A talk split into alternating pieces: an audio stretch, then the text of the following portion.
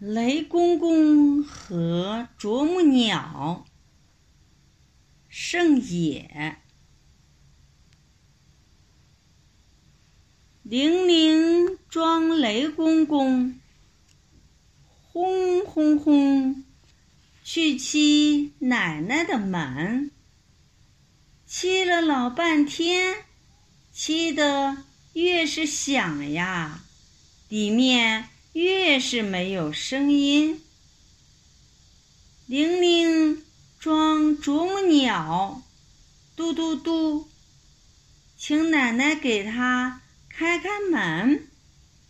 奶奶奔出来，欢欢喜喜的来接他的小孙孙。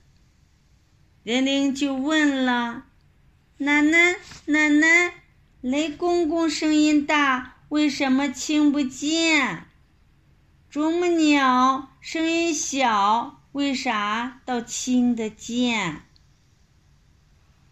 奶奶告诉他：当他像个小强盗，轰轰轰乱踢门的时候，把他的耳朵给震聋了；当他像个小客人，嘟嘟嘟。